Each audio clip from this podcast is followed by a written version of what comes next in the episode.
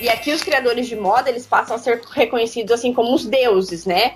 Então hum. começa e, e, e vai para a década de 90 muito aquela coisa de você ostentar a marca. Que agora já não é mais, né? Agora ninguém quer mais ostentar marca de nada. É, não quer aparecer um, um outdoor ambulante da Isso. marca.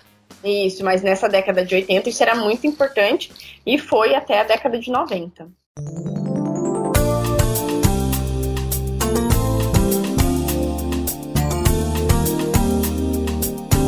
Seja bem-vindo à Rádio da Costureira, o primeiro podcast do Brasil feito para costureiras, estilistas, bordadeiras e amantes da moda sob medida. Apresentação em alto astral com a youtuber Fernanda Hertel. Estamos de volta, costureiras do meu coração, com mais um programa aqui na Rádio da Costureira, sempre falando de moda, de costura, de crescimento para essa nossa profissão.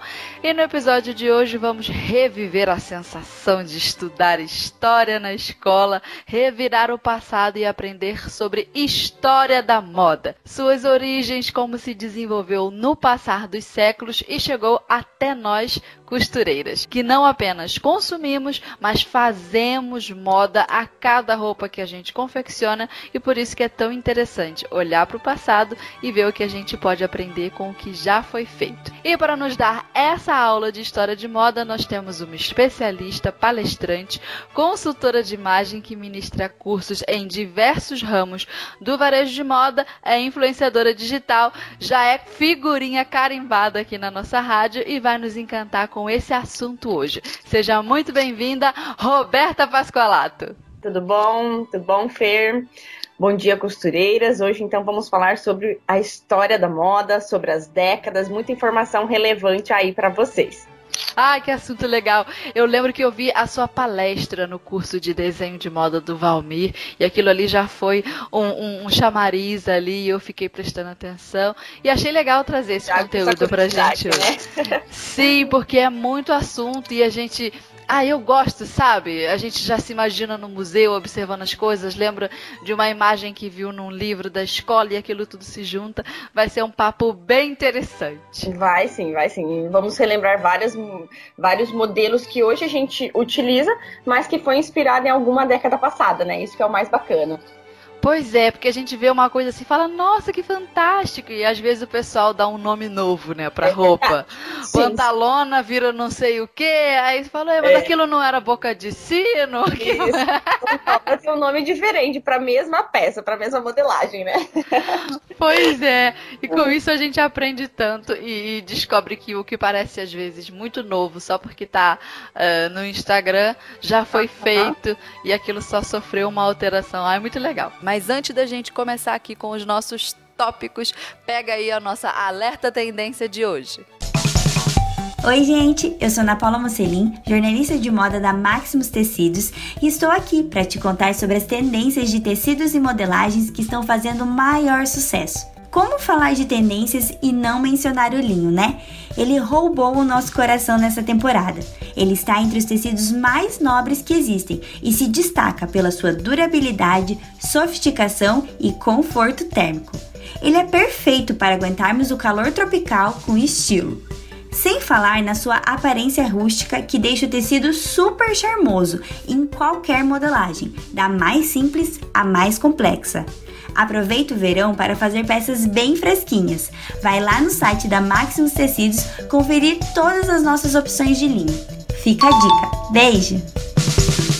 Então, por onde que a gente começa, Roberta? De que início, qual foi o pontapé ali para história da moda na humanidade, na história da humanidade? Porque não é só vender roupa, não, não é só futilidade de mulher que gosta de comprar roupa, sapato, cinto, não. não. Tem uma história relevante ali no desenvolvimento humano. Então, por onde que a gente vai começar? Tem, tem sim. E é muito importante conhecer tudo isso, né? E, e é importante também, e, alinhando junto com a, a parte da consultoria, é, a ação, essa ação de cobrir o corpo, né? Comunica muito quem somos, o que fazemos, do que gostamos, o que desejamos, né? Qual é o nosso papel social.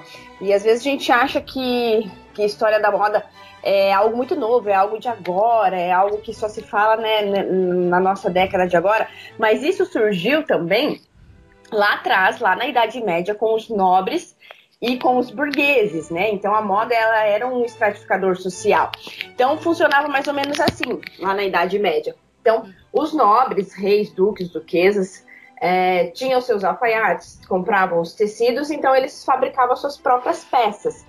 E a burguesia, né, a ascensão da burguesia, naquele momento eles tinham dinheiro, só que eles ainda não tinham a criatividade, não tinham é, os alfaiates, não tinham os tecidos. E o que, que eles faziam? Eles começaram a copiar os nobres, copiar a vestimenta dos nobres. E os nobres que não queriam ser copiados, eles começaram a criar algo novo. Então, vamos hum. mudar agora, então, é, vamos usar essa modelagem. E ela fazia outro tipo de peça e os burgueses novamente iam copiando aqueles modelos dos nobres. E aí foi criando essa, essa ideia e essa diferenciação, né, através do que se veste, a, a de diferenciação pelo gosto do novo. Toda hora você ter uma coisa nova e não ser copiado por ninguém. Então, é, isso vem muito lá de trás, né? A história da moda vem muito lá atrás, desde a idade, da Idade Média, com os nobres e a ascensão da burguesia que é bem bacana, né? Que ninguém quer ser copiado, na verdade, né? Então você quer. O ser humano um... é competitivo, né, menina? Gosta de é. uma exclusividade, um status, uma coisa assim. isso mesmo. E, e isso é bem legal, porque daí a moda, sob medida, traz muito isso, né? Porque aí você vai criar algo que é seu, algo que é exclusivo para você, que ninguém vai ter igual. Pode ter alguma inspiração, mas idêntico, você pode criar as suas próprias peças, né? E é curioso isso, porque ao mesmo tempo que o pessoal gosta de ser diferente, lançar a, a tendência, gosta que o, o, ponto de partida daquilo que é novo saia de si, que a gente adora inventar a moda, né? Uhum. A gente também sente a necessidade de, a partir do que veste, do que expõe na imagem, pertencer a um determinado grupo. Aí as, as, coisas se chocam, porque um caminho é o da, da, da, diferenciação e o outro é de pertencer a um grupo onde todo mundo é igualzinho. É curioso, né, como isso acontece. É, é bem isso mesmo. E, e, aí entra muito também o estilo pessoal, né, que na consultoria a gente fala muito, porque se a gente for pensar na moda como um todo, se todo mundo usasse as mesmas peças, todo mundo sairia igual. E aí vem o estilo pessoal, que é para você colocar a sua identidade, a sua personalidade naquilo, né? Uhum. É, e mas falando bem disso que você é, comentou sobre estar inserida dentro de, um, de uma, uma classe, de estar inserido ali no meio da sociedade, a roupa é um diferenciador social mesmo, né? Então hoje é, as pessoas elas olham para as outras pessoas e elas já imaginam coisas a partir daquilo que as pessoas vestem, né? Geralmente muito mais do que a pessoa é, né? A gente ah, sempre pois... imagina mais um pouquinho. Sempre, sempre, sempre. E isso independente de ser moda ou não, né? Uma coisa interessante também que eu dei uma pesquisada pro nosso episódio hoje é que nem sempre foi assim, né? Houve uma época onde a coisa passava meio batida a respeito do que se vestia, porque é, às vezes era determinado pela religião. Foi mais ou menos nessa idade média aí, da idade média para frente, em que o pessoal começou a buscar essa distinção, porque antes só o nobre tinha dinheiro, todo mundo ralé, não é, tinha como competir, mas é. quando surgiu a burguesia e o pessoal começou a empreender, né? A palavra de uhum. da moda seria essa aplicada àquela época. Começou é. a ter essa categoria, e não era nem nobre, não era clero, já também não era plebeu, porque era o pessoal que tinha mais dinheiro, e a burguesia queria, menina, ficar chique. Queria. É, se diferenciar, né? Na verdade, as pessoas elas querem se diferenciar, né? Que curioso, né? Uhum. Que antes, antes não, não fosse uma coisa que passasse pela cabeça da, da sociedade, porque tava cada um na sua caixinha, né? Sim. Ou você veste a roupa do clero, ou você é nobre, usa aquelas roupas todas. Uhum. Muito curioso você isso. No meio a partir daquilo que você vestia, né? E as pessoas já sabiam disso. Um fator curioso que eu vi num. Não sei onde foi que eu vi, se foi num livro, se foi num curso de história da moda que eu, que eu assisti online. Até nos detalhes assim do sapato. Eu vi uma, uma coisa curiosa que tinha os nobres lá, que eles tinham aqueles sapatinhos igual a gente vê em, em filme antigo de Idade uhum. Média, que tinha a pontinha embicada para cima. Parece sapatinho de duende. Ah, sim. Aí o tamanho do bico determinava qual que era. Isso que eles inventaram na época, né? Uhum. O tamanho do bico determinava qual que era a posição de nobreza da pessoa. E quanto maior o bico, mais uhum. nobre a pessoa era. E isso foi ficando tão é, exagerado, exacerbado, que eles chegavam a amarrar a ponta do sapato no joelho, como se fosse. Como se fosse assim um, um, uma pulseirinha, uma tornozeleira Sim. na altura do joelho, e aí ficava a ponta. Imagina andar com esse negócio. Imagina o desconforto, né? Ah, mas o importante era dizer que era rico. Só pra manter a, isso, só pra manter o padrão de riqueza, né? Pensa só. Meu Deus, não é muito também diferente do que às vezes a gente vê no, nas é. redes sociais por aí. É verdade. Ai, gente não mudou nada, né, menina? Não, não muda nada. Só muda alguns, alguns comportamentos, mas é, tá, tá bem parecido. Uma coisa que eu vi também, agora eu me lembrei, agora eu vou falar. É, nessa época, né, não existia fotografia. Uhum. Então, a pintura, tudo que fosse retratar a, a imagem desse, desse pessoal da nobreza era em, em quadro, em pintura, tela. Enfim, Aí o que, que eles faziam? Eles manda, contratavam os artistas da época para pintar aquelas roupas toda bonita deles e fazia cópias, enfim, tentava reproduzir a maior quantidade de imagem possível e dava um jeito de introduzir nos países vizinhos para rolar uma competição, tipo, ei, olha aqui na França, olha como que a gente tá bonito. É, Aí o pessoal da Espanha se incomodava. Menina, pensa se isso não é postagem de Instagram. É igualzinho, é, é tipo um selfie só evoluiu agora, né? Mas é a mesma coisa mesmo, é competição. Caraca, e agora é instantânea, na hora, né? E antes demorava um pouquinho mais. Mas é a mesma coisa. Só vai se repetindo, né? É, e isso virou assim um um mercado, porque os países caíam para dentro de competir, disputavam até é, matéria-prima para tingimento de roupa. Tipo, um país usava muito vermelho, sei lá, uhum. tirava do pau Brasil o vermelho, não sei. Sim, é. Aí o outro usava o preto, das Sim. algas marinhas, não sei da onde. É, e aí. aí o que a cor de um, o outro não usava. Olha. É.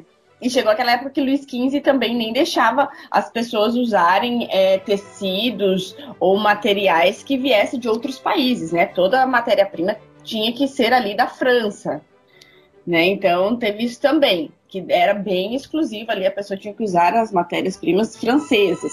Dizem que é por isso que até hoje Paris, a França no geral, é é, é um, esse ícone de produção de moda para o restante do mundo. Foi é, esse, esse luxo, né? É. Que coisa. Tudo feito de propósito. Tudo, tudo, pensado. Aí tá, depois dessa fase aí, aonde que nós estamos na, na linha do tempo da história da moda?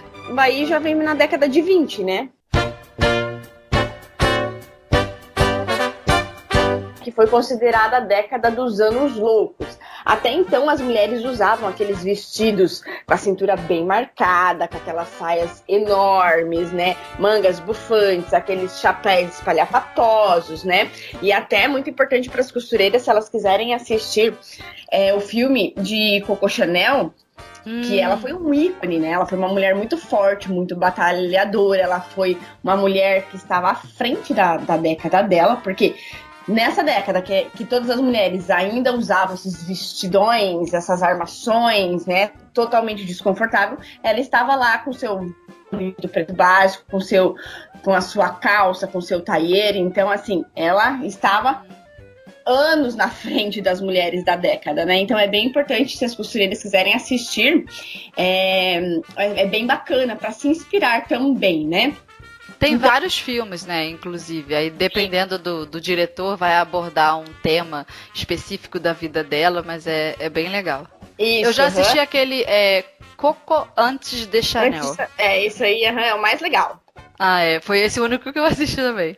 Aham, muito legal, muito legal. É, e retrata muito isso, né? E daí por isso que veio a década de 20, que foi chamada os anos loucos, porque as mulheres passaram a ter atitudes mais modernas, né? Então elas Aí já, já chamaram de doida, olha só. Sim, aham, olha só, louca. Que coisa. Multidões saíram de cena totalmente, né? E elas começaram a sair sozinhas nas ruas, ocupar alguns cargos masculinos na sociedade, que isso para a década era uma coisa assim, super revolucionária, né? Uhum era uma coisa muito, muito diferente, né? É, porque foi depois da Primeira Guerra Mundial, então elas passaram a fazer parte dos trabalhadores de fábricas, indústrias e etc. E aí os vestidos, a modelagem mudou completamente que tinha um monte de anágua, né, por baixo, saias e mais saias que não podia mostrar os, os ossinhos do cotovelo. Oh, do cotovelo, olha, do calcanhar, lá no pé era totalmente tampado, né? E aqui não, aqui os vestidos já eram mais curtos, num comprimento midi, e aqui nada de marcação. Então, antes tinha aquela, aquela marcação na cintura com os espartilhos, aqui não. Aqui ela era aqueles vestidos mais soltos e que não marcavam a cintura, nem bumbum, nada disso. Que era antes, então, é, nessa década dos, do, de 20, dos anos loucos, eles tiraram, então, aquela a Belle Époque, né? Acabou. Uhum, sim, que era, eu, eu vi uma vez que eles elas usavam aquele chapelão com um monte de flor em cima, que aquilo uhum. chegava a pesar 10 quilos. Sim, totalmente, totalmente desconfortáveis, né? É, e o, dava mofo no cabelo da mulherada, porque era aquele cabelo preso para cima, que é. só, só a menina, só menina nova podia usar cabelo solto. Você via, regulava até o, o, o cabelo. Aí fica, dava mofo em cima e elas tinham problemas de pele e não podia desfazer aquele cabelo com aquele é. chapelão. Ai, Olha só, né? Olha só, que tristeza. Chanel resolveu mesmo. É, tava Chanel, certa. Chanel veio para mudar mesmo. que daí, é, aqui os cabelos já eram mais curtos, ondulados, né? Elas mantinham aquele, aquele corte mais curto e aquele leve ondulado. As linhas retas que não marcavam nada de cintura, peito, na, nadinha. E é muito preto, né? Azul marinho. Essas Sim, coisas. É, essas cores, uhum, essas cores mais, mais é, escuras. Aqui as sobrancelhas também tinham um arco bem. É, aquela sobrancelha bem fininha, sabe? Ai, linda! Só que não. É. Que um tempo atrás usou de novo, né? Agora nós já estamos a sobrancelha mais mais grossa, mais. Uhum. É, nessa década de 20 era aquela bem fininha, ou só aquele lápis mesmo, passado ali na sobrancelha. Fazia um arquinho, né? Isso, a boca era sempre vermelha, formando um coração, maquiagem mais carregada, porque aqui elas não tinham os vestidos e todos os, os, outros adereços, né? Então aqui a maquiagem era um pouquinho mais carregada. Ah, faz sentido. Uhum, sim. Que antes as bichas eram, eram pálidas, parecia um fantasma, né? Sim. Uhum. Na, na década anterior. É, porque o destaque era mesmo para as roupas, né? Não sobrava nada, né? era assim, a, a, a mulher ficava em segundo plano, né? A roupa era, era o destaque principal. Meu Deus, ela virou uma cortina ambulante, cheia de babadinho. Uhum. ah, mas tem essa beleza, né? Só que era duro de usar aquilo tudo. É Sim, bonito não. só em, em, pintura. Só em pintura, uhum, verdade. Só mesmo, porque. E é totalmente desconfortável, né? É, ah, muito melhor Chanel com as ideias dela lá de Nossa, praia, né? Ela botava umas coisas de roupa de marinheiro, umas coisas assim. Sim, e aí. Ela se inspirou muito no guarda-roupa masculino. Sim, demais. E aqui ainda tem. É, tem o, o, os ícones de Chanel, né? Que, que foi hum. a, o vestido preto, que foi a, a listra, né? A camiseta de, de manga uhum. preta listrada, preta e branca, o, o tailleur aquele Chanel que é a ponta preta e o restante bege. O sapato, sabe? né? É o sapato, isso, uhum, que é o Chanel, a gente chama de Chanel até hoje por, causa do, por conta do modelo, que ele só tem aquela tira atrás, né? Na frente ele é bico mais fino, a pontinha. Ah, eu quero. e só aquela tirinha atrás. Nem é, é caro esse sapato hoje em dia. Nem é não, é caro. Não. É que ela tinha o pé grande, né? A Chanel tinha Sim. o pé grande. É, ela tinha uma estrutura mais diferente. É, aí o, a pontinha preta dá a ilusão, né? De ótica que o pé é mais curto. Isso, de, de, de dar um encurtamento, né, no pé. Uhum. A bolsa, a 255, né? Aquele, aquele tamanho da bolsa. Então, tudo, tudo isso surgiu aí com a Chanel.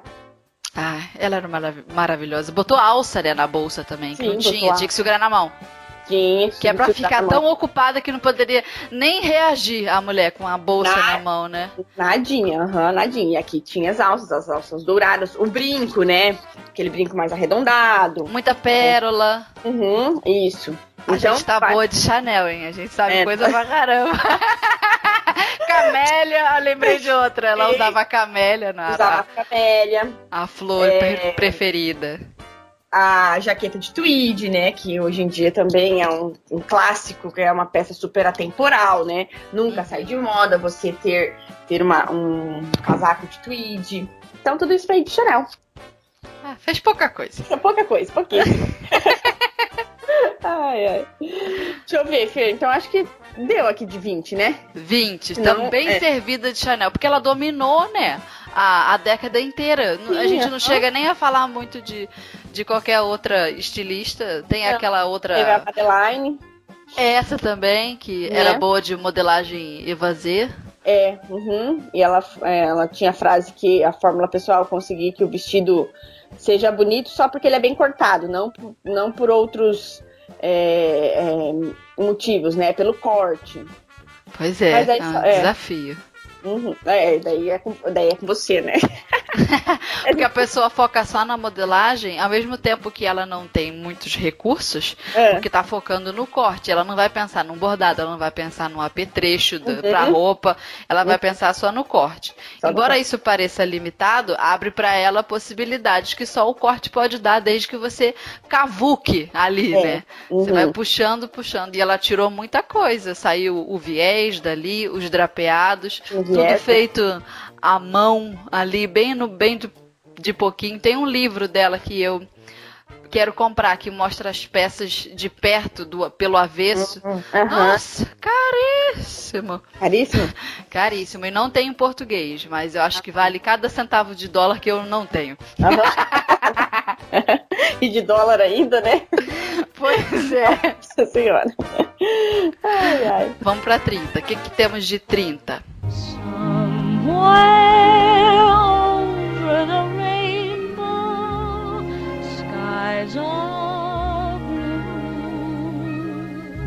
Então a década de 30 foi chamada da, da década da Grande Depressão, né? Que ela começa com o efeito da crise de 29, né? E, e, e, ela altera a forma de consumo, né? Então, aqui as roupas já começam a ser produzidas em massa e se tornam mais populares nessa década de 30. Então, por isso que foi a Grande Depressão, tendo os preços um pouco menores em relação àqueles que eram praticados com a roupa sob medida, né? Então, aqui já começa a mudar um pouquinho. A mulher da década de 30, ela ainda continua é, em busca da sua independência, né? E, e, ela começa a praticar alguns esportes, que até então era atividade bem exclusiva masculina, né? Então aqui ela já começa a praticar esportes, é, quebrando alguns tabus também.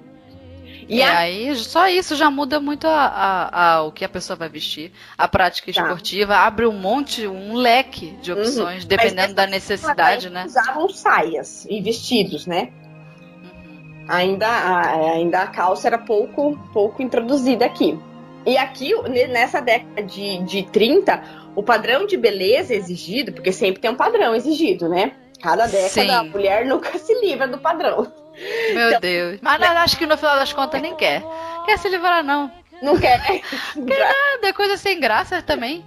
Não, não, não buscar nada, não buscar uma. Sei lá, o que a pessoa quiser considerar de melhoria, não é, sei. Não sei, é qual seria, não sei qual seria a palavra mais indicada. Mas vocês entenderam. Ah, seria muito chato também se a gente já tivesse.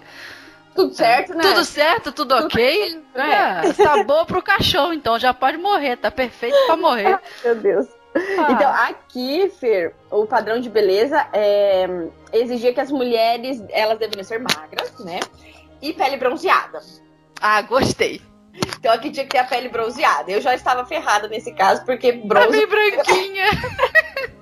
Bronze não pega nem, então, nessa década já, já estava fora do, dos padrões. Ai, que maravilha! Aquele visual da década de 20, que era aquelas roupas é, mais largas, né? É, não tão ajustadas, já começa a ficar de lado. Os estilistas eles já começavam a implantar roupas um pouco mais acinturadas, que acentuassem as formas femininas aqui na década de 30. Então já começa a mudar um pouco é, a forma de, de fazer moda nessa década. Deixando as peças com aquele ar mais refinado, né? E mais elegante. Que querendo ou não, as peças que são mais acinturadas, elas ficam mais elegantes, né? Tem aquele corte mais elegante. Que equilibra, né? Ombro é, e quadril. Isso, equilibra a silhueta, né?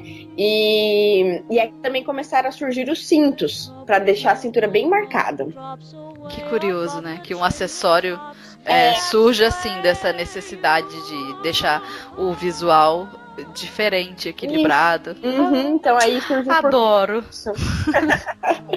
Aqui também é, os vestidos eles começam a ficar mais longos, então os midis, que a gente fala os midis de hoje, uhum. né, vieram aqui dessa década de 30, que o comprimento começou a ficar um pouquinho mais longo. E também os boleros, lembra dos boleros? Ai, não quero lembrar não moda, mas uns anos atrás foi.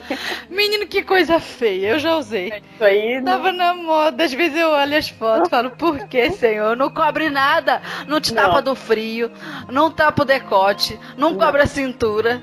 Que... E não valoriza nem o formato corporal, na verdade. Pois é, eu também não gosto de bolero. Mas se é. voltar na moda, todo mundo usa de novo. Ah!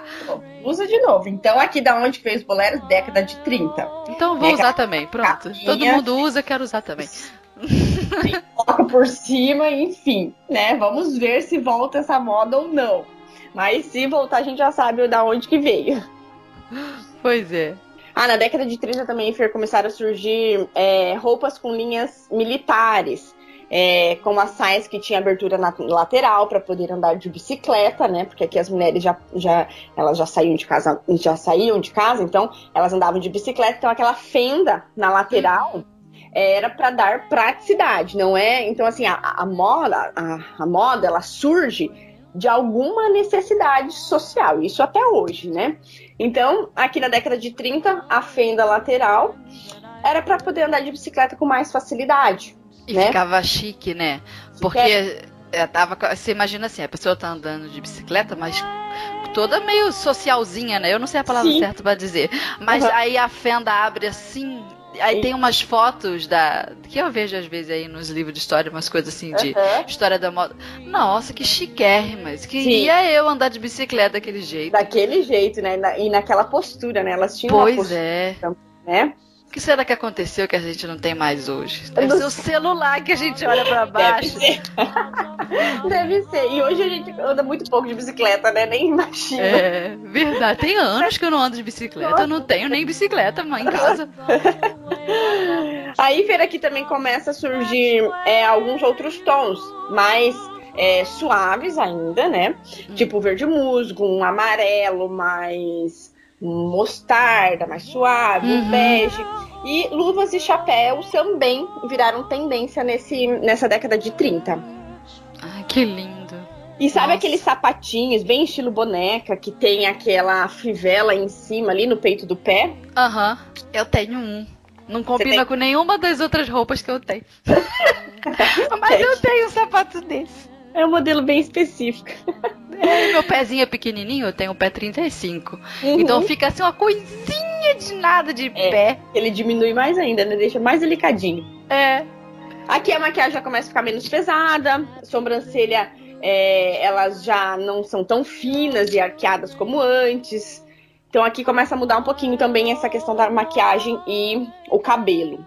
Outra característica bem importante da década de 30 de características de modelagem, né, de, de, de, peças, é o decote mais pronunciado nas costas. Né? Então as mulheres usavam é, e essa, esse decote nas costas foi inspirado na década de 30.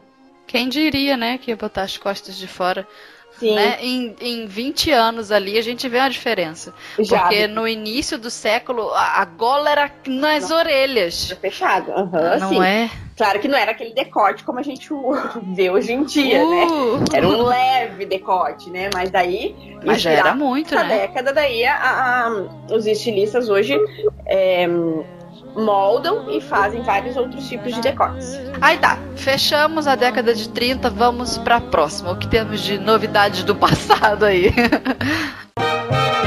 I love those dear hearts and gentle people who live in my hometown.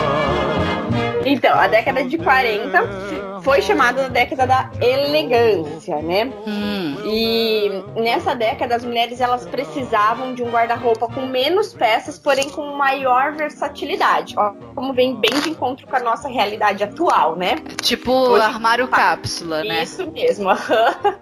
então isso aí já começou lá na década de 40.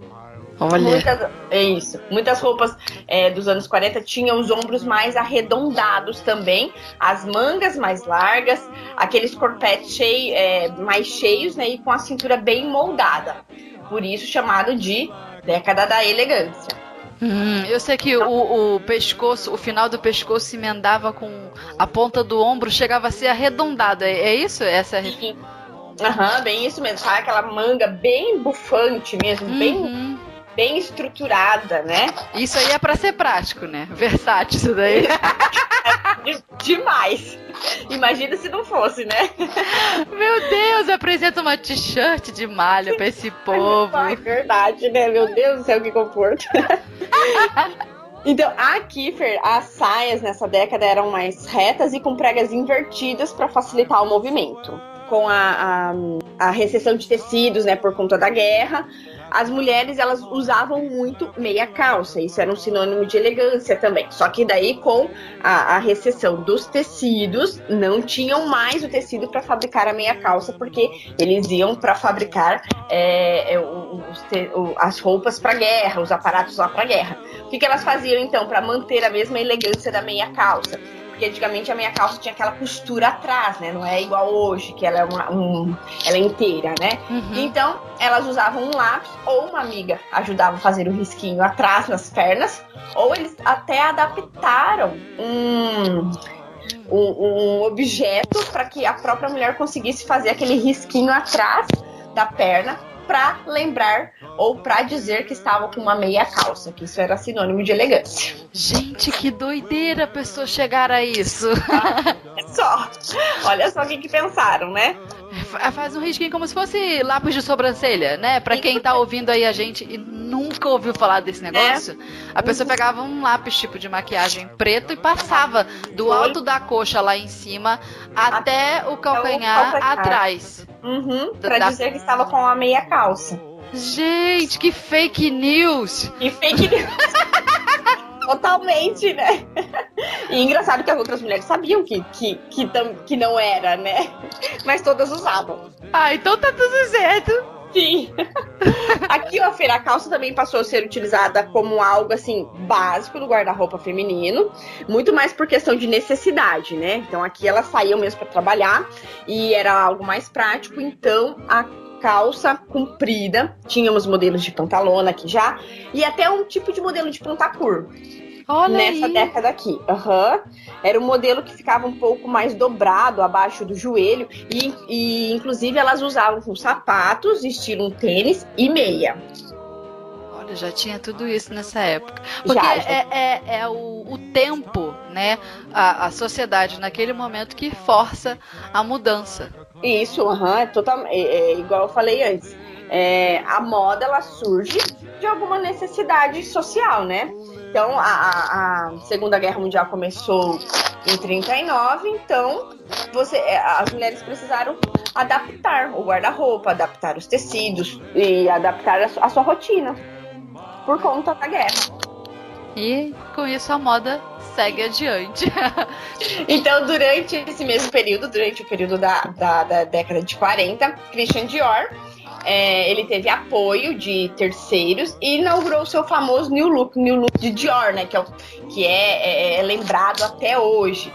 Que era uma silhueta que tinha a cintura de vespa, aquela cintura bem marcada, busto mais alto e mais arredondado, ombros estreitos e a saia com bainha a 40 centímetros do chão. Isso que era bem importante Então a saia ela tinha que ter a medida ali de 40 centímetros do chão, plissada ou preguiada. Tem até uma foto famosa dele, né? Medindo a barra de baixo para cima. Sim, aham, porque tinha que ter essa medida ali pra, pra ser o new look de Dior. A história aí, dele é curiosa, né, também. É, aí ele, ele foi outro fenômeno, né? Sim, e, e bateu de frente com a Chanel lá, que quase não botava volume, nem não é. deixava a mulher mais, é, digamos, masculina. Isso mesmo, é totalmente ao contrário, né? Porque daí o Dior, a, a silhueta das peças são mais femininas, mais arredondadas, né? Totalmente diferente da, da Chanel. Dizem que ela ficou doída, né? Ficou, ficou doída quando a roupa dele entrou na moda. Ficou super enciumada. A bicha até ressuscitou, falou: Não, agora eu vou fazer roupa de novo. Que ela já, é. era, ela já era meio coroa, né, nessa época. Tá, ela já tava. E, e aqui, eu não lembro se aqui ela já tinha. Ela já tinha casado e descasado, e ela, ah. ela parou um tempo. É, teve um negócio né? assim né? da, uhum. da vida. E ela ficou possessa quando ele fez então, sucesso aí com essa roupa. E a saia tinha metros e metros de tecido. Nossa, sim, tinha que ter muito tecido para fazer uma saia de Dior, do Dior. Pois é, mas eu gostaria de dizer que ele tinha parceria com uma loja de tecido, né? Então, assim fica fácil. Aí, tranquilo, né? Ai, meu Deus. E aqui também, aqui começa é, a ser inserido no mercado alguns estilistas homens, né? Hum. Que até então é, esse meio era dominado pelas mulheres. Então, aqui na década de 40, começou Balenciaga, Dior, Givenchy, alguns nomes se destacarem. Caramba, todo mundo em 40, que legal. Porque depois eles marcaram as outras décadas sim, também. Daí, daí sim, daí veio criando outras, outras modelagens e tudo mais. Estão aí até hoje criando desejo, né? Na sim, gente. Só desejo só. É, só. só. Ai, ai. Mas a gente se inspira, a gente faz nossas roupas, a gente Com pode. É? Com certeza, a moda sob medida é para isso, para é, buscar inspirações. Então, totalmente possível. É isso aí. Vou ficar chupando o dedo, não, viu, seu idiota? Não, não mesmo. Fer, vamos para de 50? Vamos então, agora 50, década de 50. Diamonds are a girl's best friend. Tiffany's. Então, Fer, agora vamos para a década de 50, que já foi outra década bem diferente de um da de 40. Então, aqui 10 anos passaram. E aqui, com o fim da guerra, aconteceu também o fim do racionamento de tecidos, né? Que foi uma, uma na década de 40. Então, metros e metros eram gastos para confeccionar vestidos amplos para as mulheres, agora novamente. Então, as mulheres já voltam com outra modelagem completamente diferente, de novo, decorrente de alguma, alguma mudança na sociedade, né? Uhum. Os sapatos eram saltos altos e as mulheres usavam luvas, peles e joias. Aqui, é, a, a mulher ela volta a ser dona de casa. Então ela não precisava mais trabalhar fora nessa década. E elas eram todas empetecadinhas, os cabelos difíceis Sim. de fazer. Sim, aham. Uhum. Aqui era aquela nova silhueta feminina. Da, eu, aí veio né, a, a, o new look de Dior, que daí tinha a cintura bem marcada, aquela saia evasê nos vestidos ou na própria saia, volta à ideia de feminilidade. E aqui o padrão de beleza hum. era os corpos com mais curvas e a cintura bem marcada. Bem... A brasileira tá top. Daqui a brasileira se encaixaria perfeitamente. Pois é. Aí deu pra nós. Isso. Né? Tá tudo Aí, tranquilo. e aqui ela deveria ser bonita e principalmente uma boa dona de casa. Não só bonita, mas Ih, uma boa. Aí tô ferrada. Aí pronto. Olha só, não bastava ser só bonita, tinha que ser dona de casa também. Gente, pra quê? Que necessidade. Ai, meu Deus. Mas tá certo, tem gente que é muito boa dona de casa. Eu sou em partes. Eu sou do, boa dona de casa em algumas partes. Não sou em, em totalmente. Algum... Não tem jeito, né, Fer? Não, não. Não, não. tô dominando essa área totalmente, não. não, não. Deixa quieto, né? Pois é, deixa eu falar. e aqui, então, foi uma década de bastante glamour. E por isso foi conhecido como os anos dourados, né? fala-se muito dos anos dourados, foi aqui nessa década de 50. A, a, referência que eu tenho, eu não sei se é de 50 ou 60. Tem uma série, eu não sei se você conhece, Mad Men. É dessa uhum. época? Uhum, ou é. é. da próxima? É dessa década ou da próxima? É dessa década aqui. Ah, então, ó, se vocês é, pesquisarem aí, vejam os figurinos dessa série. Nossa, é. que coisa linda! As atrizes lindas, os cabelos lindos. Os cabelos maravilhosos, né? É, os cabelos. É, é dessa década mesmo. Uhum.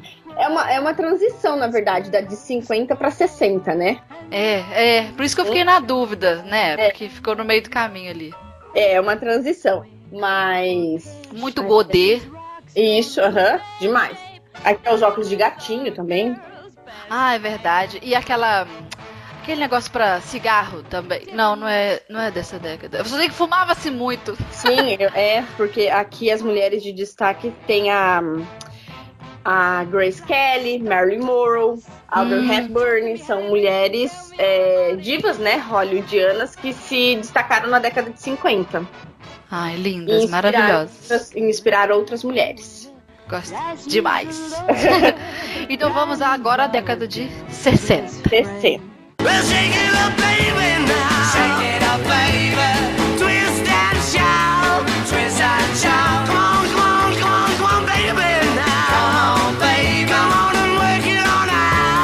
Então agora a década de 60 foi chamada década transgressora, né? Aqui, aqui anunciava-se várias formas de se vestir. E a década de 60 é uma década que buscou se desligar totalmente das outras décadas. Algo bem particular. Aqui a moda era não seguir moda. Ah, tá tipo hoje. É, tá tipo hoje. Uhum. Era aquela coisa assim. Você não precisa estar inserido numa. Um, ou vestindo peças da moda para você estar na moda. O bacana é você, você ser diferente. E aqui hum. o uso da mini saia. Então, às vezes, a pessoa ah. é convidada pra uma festa nos 60, vai, né, com aquela saia rodada, marcada na cintura. Mas a, a década de 60 foi caracterizado muito pela mini saia. Aqui também o unissex, ele começa a chegar com força. Né? Hum. Aquilo que você pode usar é, roupas femininas ou masculinas e tá tudo bem. Uhum. As botas brancas são características dessa fase, que inclusive a bota branca é, foi tendência no nosso inverno passado, acredito que continuará agora no nosso próximo inverno, então, vem da década de 60. Além das pantalonas brancas, casacos com desenhos futuristas, geométricos, enfim. Então, nós tivemos no nosso inverno bastante é, peças inspiradas, né, inspiradas nessa década. E às vezes a gente não imagina, né? Que a gente pensa década de 60, já pensa logo aquelas pin-ups todas. Sim. E, e, não, né? Bota branca. Não, já, jamais poderia imaginar. Tem outras, né, outras características bem fortes da década de 60, que às vezes a gente esquece. Um dos grandes clássicos aqui da, da década de 60 foi o smoking feminino. Que inclusive é muito tendência agora, né, Fer? Não sei se vocês já estão costurando bastante, quem está, está nos ouvindo se já fez para suas clientes aquele modelo de smoking mesmo, só que feminino, né? E aí as mulheres às vezes usam até sem blusa embaixo, só deixando é, aquela abertura, aquele decote bem, aquele decote bem, pronunciado. Então isso aí surgiu é, lá na década de 60, né? Inspirado no guarda-roupa masculino. Ah, eu gosto bastante. Né? Aham, uhum, eu curto. Fica bem legal. Uhum.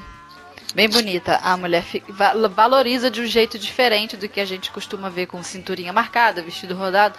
É, uma, é um jeito de valorizar o feminino com essa proposta mais de guarda-roupa masculino, mas fica muito bom porque a gente tem seios, cintura fina, quadril largo, fica uhum. muito bonito, de qualquer forma. Ah, por mais que tenha aquele corte reto, mostra mais coisa e parece que e tem um monte de tecido que tá cobrindo. Ah, eu não sei explicar. Sim, fica é muito um, é um sexy, né? É. É o sexy e, Isso, e muito poderoso, muito, muito poderoso. Inclusive pode ser usado em festas formais também. Se a pessoa gostar do estilo, não tem problema nenhum. Ah, é muito bonito. É. Muito bonito. E aqui na década de 60 também já, já surge o estilo hippie, né? Que, que influenciou muito essa década de, de 60. Então, esse estilo hippie, é, os homens tinham cabelos compridos, os óculos eram ah. mais arredondados, né? Uhum. O, o jeans aparece com força total. Então aqui esse, o estilo hip surge muito forte aqui na década de 60. Quase tudo pra 70. É, era isso que eu ia falar. A minha referência é mais de 70 do hip. Isso. Ele surge ali por volta de 67, 68, se eu não me engano. E vai pro 70. Que também é bem colorido, umas estampas bem bonitas. Sim. Era o pessoal da natureza. É, aham. Uh -huh. As t-shirts reaparece aqui nessa década. Né? Lembra que eu falei no começo que é uma década unissex, né? Então aqui uhum. as t-shirts elas entram bem forte. Tie-dye também. As calças listradas, a pata de elefante. Que, que é isso? Aquela pata de elefante. que é as pantalonas com aquela boca bem enorme, né? Como ah. se fosse uma ah. que cobre totalmente o sapato. Ah, tá. Aí, outro nome, olha aí. É, naquela época chamava-se pata de elefante. É aquela bem, bem, bem pantalona mesmo. A camurça, franja, pele, mocassim. O mocassim porque é inspirado no, no, nos índios. São elementos que compõem aí essa década aí o estilo hippie e o estilo unissex. Ah, é bem bonito, eu gosto do estilo hippie. Eu acho que eu, eu tenho umas duas peças no guarda-roupa, mas eu, eu curto. Às vezes o marido fala, você tá meio fantasiado. Eu falei, não te interessa. É, eu estou de, de, de inspirado no estilo hippie. É, é isso aí. Você tá meio fantasiado, tô. Bem criativa, né? É um estilo muito criativo. Sim, colorido. É. Isso. É. Uhum, tem que ter um estilo bem criativo. Daí então a gente já emenda aí, pega o, o hip e vamos à década de 70.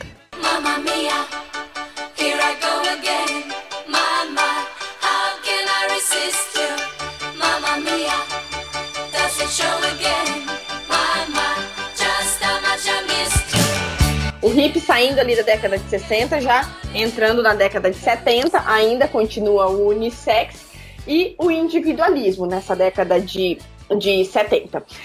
Aqui a música começa a influenciar bastante. O, o lema dessa, dessa década é aquele lema faça amor, não faça guerra. Uhum.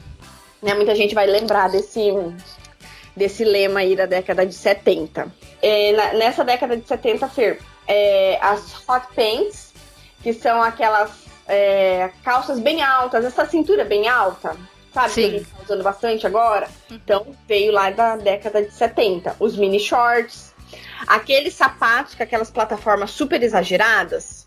Uhum. Começou lá na década de 70. Que é pra salvar as baixinhas. Isso, daí as baixinhas ficavam lá nas alturas, né? Então aquela plataforma enorme. As que querem, viu, gente? Se você baixinha quiser continuar baixinha, continue charmosinha baixinha. Isso mesmo, importante não, se sentir bem. É, não tem problema. Mas se você quiser usar este recurso.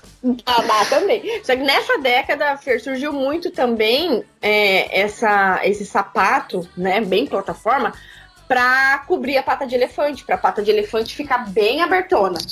ah, entendi. Comentei é uma invenção de moda que junta o é. calçado com a roupa. Isso, uhum, Entendi. isso mesmo. É. pra que dela ficasse bem aberta, né? Que coisa. Aqui na década de 70 também começa a surgir o estilo punk, que é aquele estilo mais rock, mais pesado. Os jovens eles se vestiam de preto, é, com couro, couro preto, taxas, roupas mais rasgadas, maquiagens fortes. É, sabe aquelas gargantilhas, tipo, é, tipo coleira de cães, né? Uhum. Então, ou as shockers de hoje em dia, que foi uma, uma releitura, né? Então, Sim. isso veio desse estilo punk, que era um estilo mais revol, revol, dos jovens revoltados da década. Que era formado por jovens que estavam desempregados e sem futuro, então surgiu aí esse estilo punk. Que curioso, né? Mais é. uma vertente social aí. Isso, surgindo. Que cria moda. De vestir. É isso mesmo. Tá, aí depois dos 70, 80, vamos lá.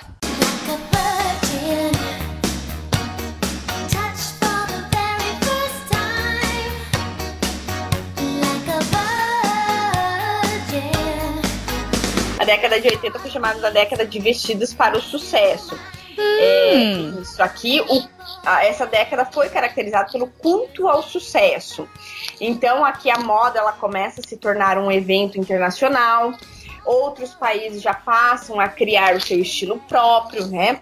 Então não era só, só Paris que monopolizava é, a, o, a moda, outros países já começaram a criar a sua própria moda, os seus próprios, seus próprios modelos. Uhum. E aqui surge os jovens profissionais que eles se preocupavam com o quê? Com aparência, como forma de demonstrar o poder. Então, eles se vestiam muito bem para passar uma imagem de poder. Então aqui começa a preocupação também com a imagem pessoal. E essa aqui, aqui começa aquela fase que a moda ela passa a ser encarada como uma necessidade de ostentação. Uhum. É bem aquele pessoal do Nova York, a Bolsa de Valores. Isso. É, eu lembro, eu assisto uns filmes da época e eu gosto das roupas dessa época. Uhum. E e muito ombreira e muito ombreira, né? Poder, poder, poder. Principalmente aí e aí na nossa moda atual agora, a ombreira feminina ela vem com força total. Inspirado nessa década de 80, que nessa década então as ombreiras eram para é, demonstrar poder, né? Porque quanto mais você tiver o, o corpo, o formato triângulo invertido, os ombros mais fortes, pesados, você é, mostra poder. Então agora na nossa moda, a, a, as ombreiras femininas, né, tanto dos smokings, dos terninhos, vestidos, enfim, é para demonstrar o empoderamento feminino, né, a, a, a, evolução da, do empoderamento feminino mesmo. Então, bem inspirado aí da década de 80 dessas mangas mais, mais volumosas, deixando o corpo feminino como um corpo masculino. Legal, legal. Eu, é, eu gosto. Aqui, é, e aqui os criadores de moda, eles passam a ser reconhecidos assim como os deuses, né?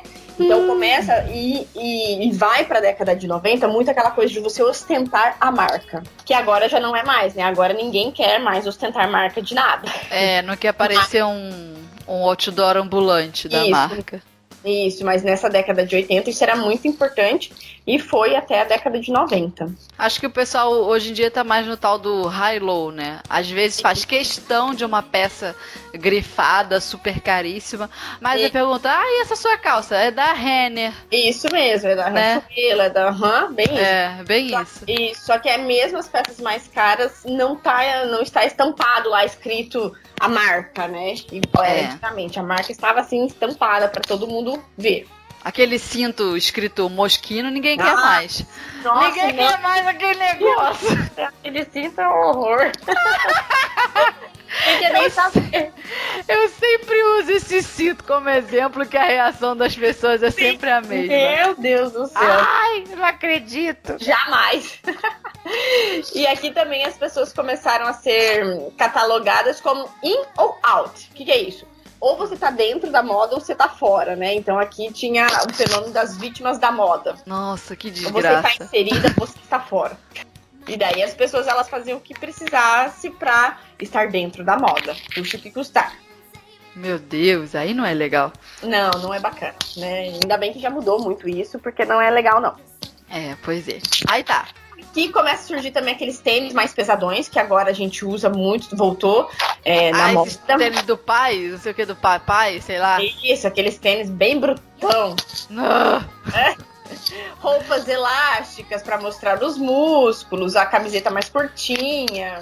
Uhum. Tênis, né? Então tudo dessa, dessa década. E a Madonna, né? De moda. Aqui no Brasil, dessa época, eu só lembro da calça bag, o, é, masculino, né? Que eu tô falando. A calça bag, um uhum. cinto esquisito lá em cima, o esse tênis grandão e uma, uma, um blusão de viscose. Meu Deus! Coisa feia, né? Ai, eu lembro disso na, na minha formatura de primeira série, eu acho só dava isso com os pais das crianças. Tem, tem foto. fotos antigas, né? Vai ter muita coisa. Ai, senhor, por quê? Muito, muito disso. Engraçado. E aqui, então, os dois ícones importantes que ditaram muita moda nessa década foi a Madonna e o Michael Jackson. Gostamos. Né? E aí a gente já pode ir pra 90. Então vamos lá, década de 90.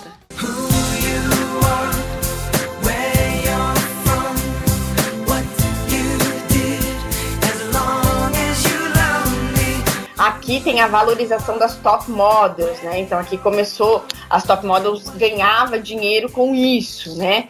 E, e elas passaram a ter status. É, estrelando lá ou desfilando para as marcas. Então, tudo isso começa a surgir aí na década de, de 90. Aí surgem salários milionários, enfim. E aqui no Brasil já começa a abertura de importações do mercado de luxo, fica mais acessível. Então já começa a entrar marcas como a Prada, Gucci, Versace, enfim, aqui no Brasil. Que é a, loja daquelas duas é, empreendedoras. Uma já, já faleceu, que era Tranquese, alguma coisa Tranquese. Ah, Como sim. é o nome daquilo? Daslu! Daslu. Lembrei! Uhum. É, é essa daí.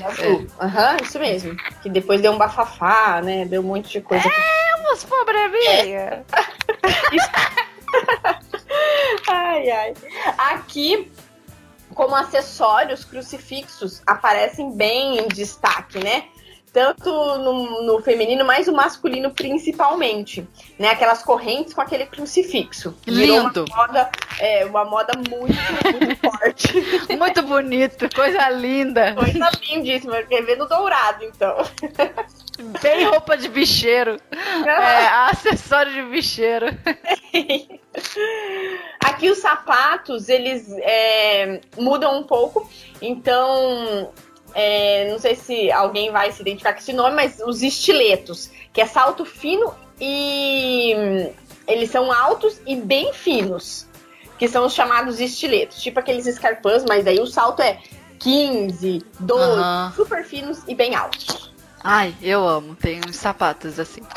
Adoro. Isso. Aqui é sobreposições, então assim, a camiseta embaixo do vestido, a camiseta embaixo de, um, de uma blusa. É, isso é bem 90 mesmo. Bem 90. E, tá, e voltou, né? Uhum. E a gente usa agora na nossa, na nossa moda de agora, a gente usa também bastante sobreposição. É. Vem inspirado lá da década de, de, de 90. Acho que só, né? Ah, acho que sim. A de 90 tá tão próxima que às vezes a gente é. tem até é, dificuldade de falar a referência, né? É. Porque, tipo, é roupa de hoje em dia. é, e eu falei algumas coisas na década de, de 80 que foi pra década de 90, que é a mesma coisa. Aí tá, aí depois de 90, emendando 2000 até o dia de hoje, o que a gente tem é uma mistura de tudo, né?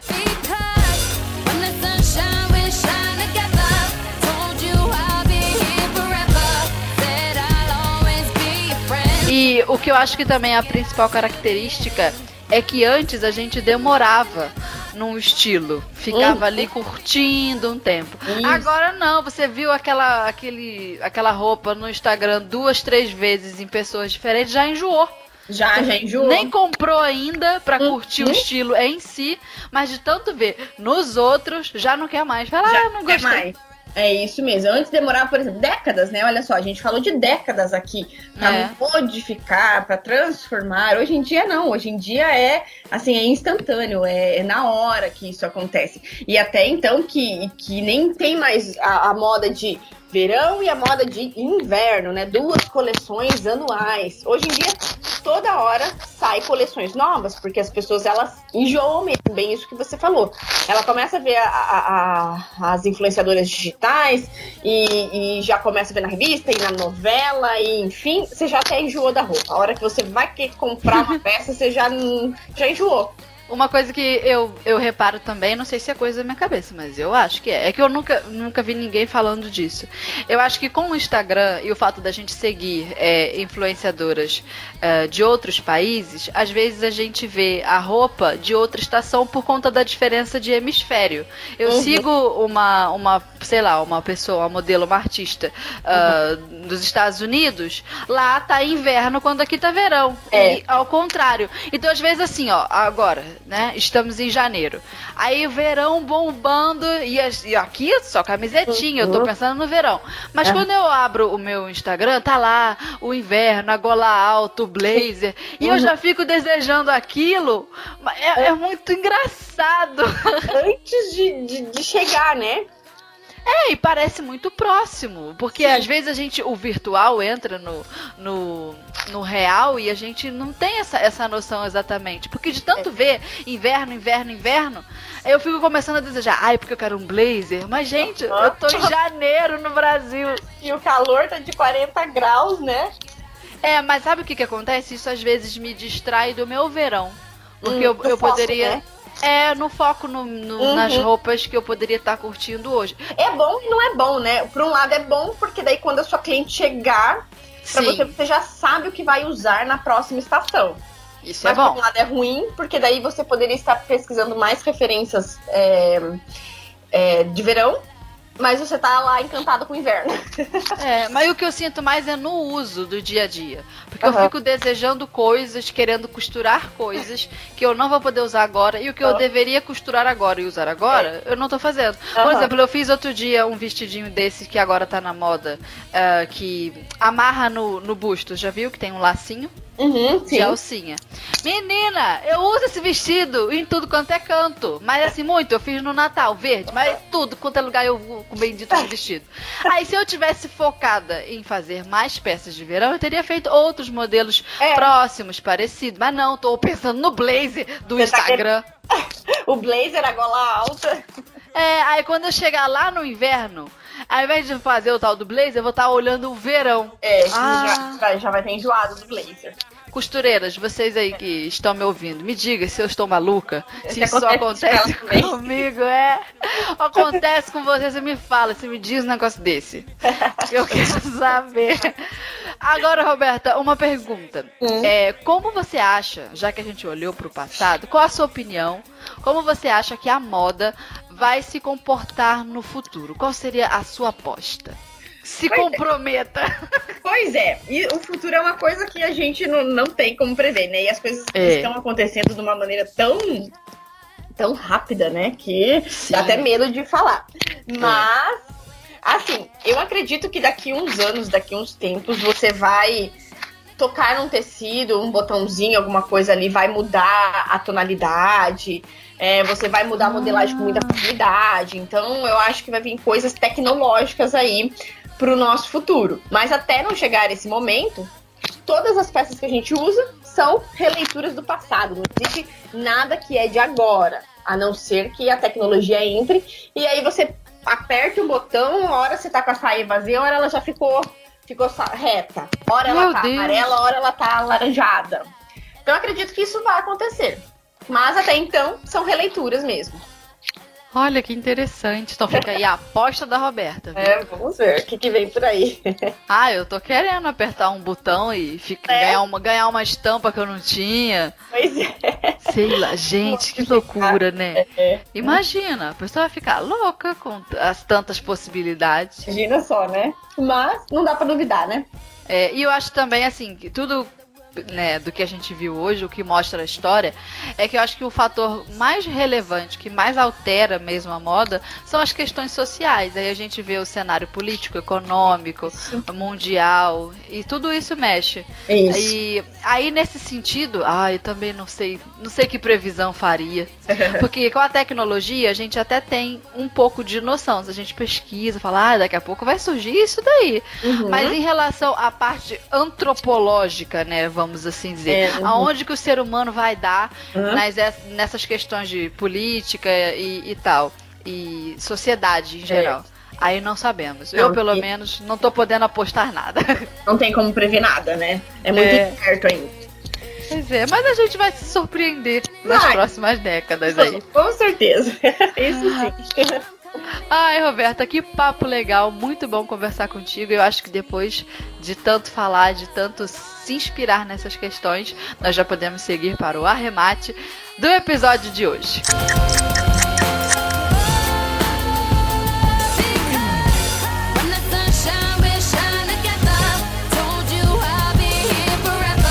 acredito que entender a história das coisas é o que nos dá repertório para criar algo novo. E por mais que na moda onde já se fez de tudo, seja tão difícil inovar, quantas são as vezes que nós costureiras repetimos os nossos trabalhos de costura, fazendo sempre a mesma coisa, costurando o mesmo tipo de roupa, o mesmo tipo de bolso, de acabamento, de aviamento, sempre o mesmo detalhe. Acho que cabe a nós a reflexão, se perguntar, quando foi a última vez que eu costurei um bolso fole, por exemplo? Não está na moda atualmente mas é um bolso tão interessante de se costurar e que já existe.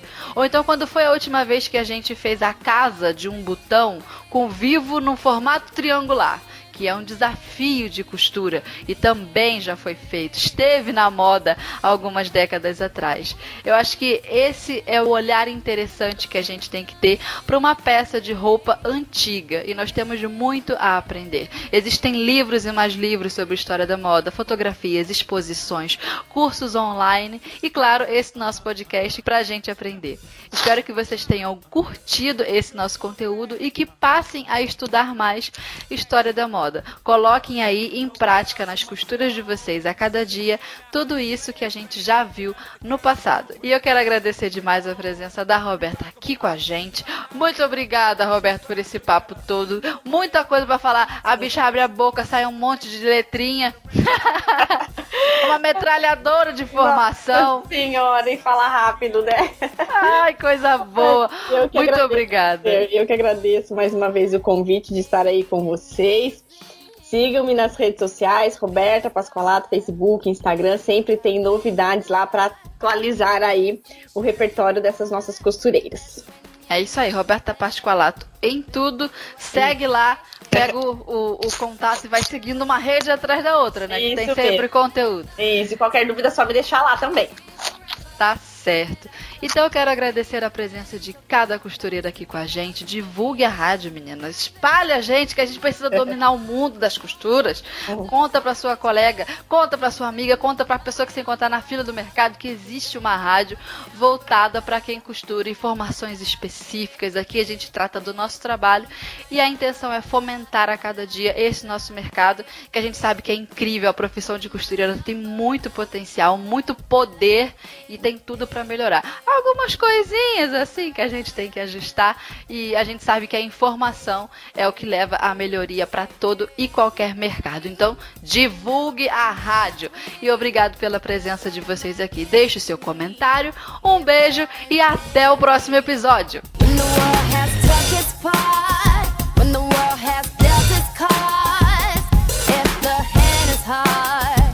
together we're